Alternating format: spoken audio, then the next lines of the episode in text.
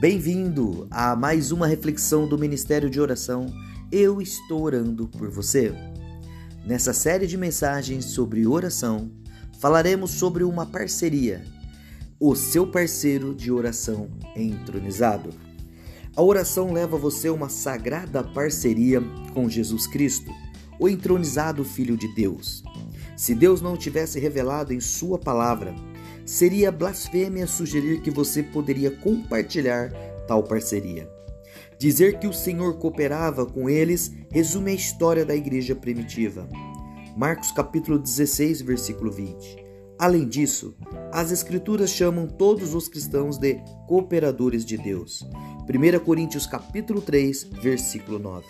Existem muitas formas de trabalhar com Deus: pela obediência, pelo serviço aos outros, e pelo compartilhamento de seu amor. Mas Ele quer ter um contato ainda mais próximo com você. Ele quer conduzi-lo ao seu círculo mais íntimo, onde você possa ouvir seu grande coração pulsando por um mundo perdido. Deus criou você com a capacidade de falar e ter comunhão com Ele. Acima de tudo, como companheiro de trabalho. Você foi criado para orar, da mesma forma que Jesus ora. Por que Jesus ora? Vemos repetidas vezes na Escritura que Jesus orou e continua orando hoje. Mas por que a oração é necessária para Jesus, que chamou o mundo à existência? João capítulo 1, versículo 3. E sustém todas as coisas. Hebreus capítulo 1, versículo 3. Por que ele precisa orar? Porque ele não simplesmente ordena, Nenhum demônio do inferno ou combinação de forças demoníacas poderia se opor à sua poderosa palavra.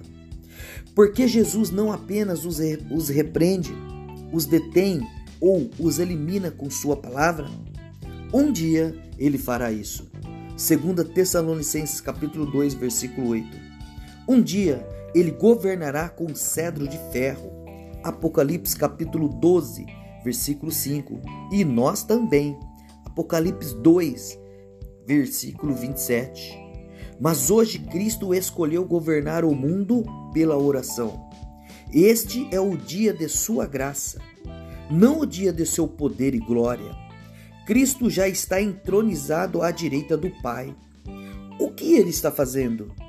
Está reinando. Mas como ele reina? Não por seu cetro, mas pela oração.